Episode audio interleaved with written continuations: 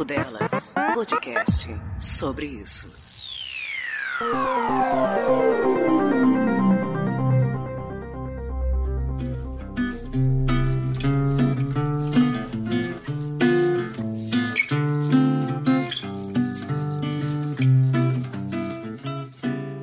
Crônicas Suburbanas, o último trem do dia. Oi, tô mandando essa mensagem para avisar que eu cheguei. No trem, não em casa. Ainda estou na central. Queria dizer que cheguei bem. Aquilo de praxe, sabe como é? Mas não foi bem, bem. Depois de me despedir, eu voei em direção à estação do metrô. Começou a chover. Porque com a minha sorte, claro que tinha que começar a chover. E muito. E obviamente eu estaria sem guarda-chuva. Porque indivíduo nenhum no mundo iria pensar em sair de casa com um guarda-chuva hoje. Com o sol que estava fazendo, aí o resto é história. Me ensopei, mas consegui chegar no metrô, voando ou nadando, sei lá. Saquei o bilhete único da carteira para passar no leitor. E ele não leu. Passei ele outra vez. Não leu outra vez. Eu fiquei parado ali de frente para a roleta, tentando fazer aquela porcaria ler o meu cartão. Deu para ver o metrô chegando na plataforma. Deu para ver pessoas desembarcando e outras embarcando. E aquela porcaria nada de ler o meu cartão. Olhei pro relógio, pensei, vou pular essa jossa. Não dava para perder aquele metrô, senão eu ia pular, juro. Mas aí o guardinha tava do meu lado. Tinha que estar do meu lado. Ouvi o aviso,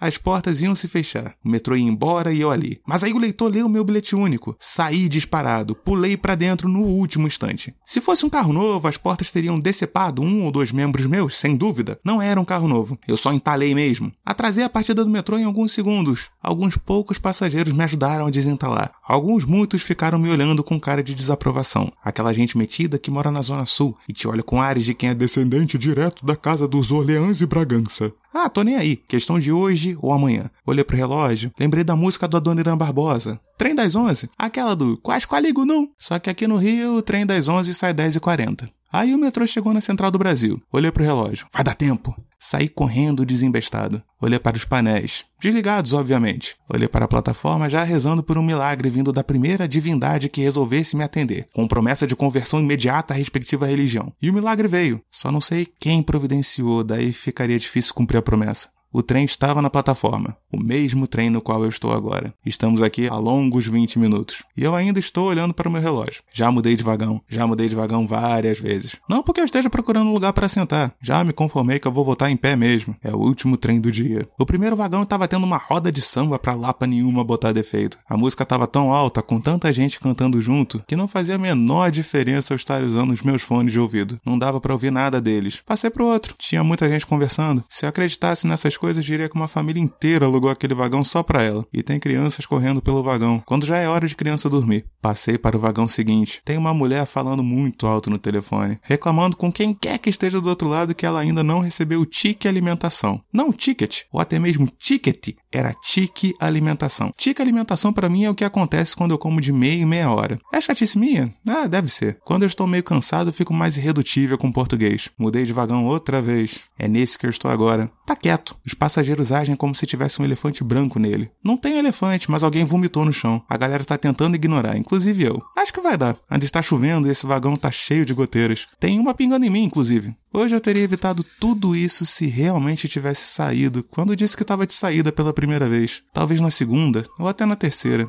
Mas aí na quarta vez a gente se lembrou daquela história engraçada e deu no que deu. Paciência, agora estou aqui, em pé, esperando essa lata velha sair, porque é claro que o último trem do dia também é daqueles velhos, meio ensopado, e acho que mais à frente ainda vou dar de cara com a torcida do Flamengo saindo do Maracanã. E para piorar, a bateria do meu telefone está em 10%, e eu não poderia estar mais feliz, porque hoje estivemos juntos.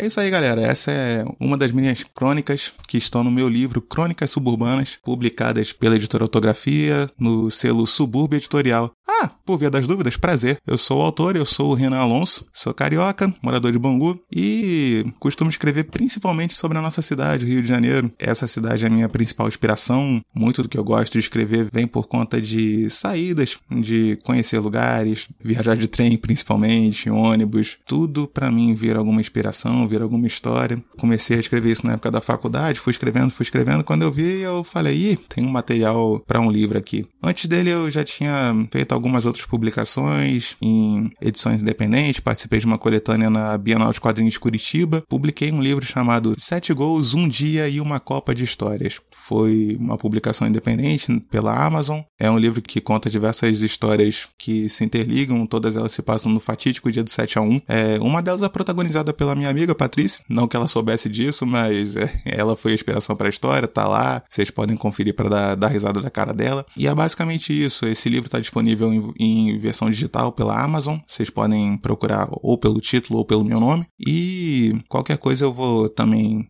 deixar aqui as minhas redes sociais para que, caso algum ouvinte se interesse, possa entrar em contato comigo, que a única forma de adquirir o Crônicas Suburbanas no momento é diretamente comigo. E eu queria agradecer muito aí o convite do Papo Delas. Espero que vocês gostem. Eu sou suspeito para falar porque eu sou, sou fã. Um abraço. Papo Delas Podcast.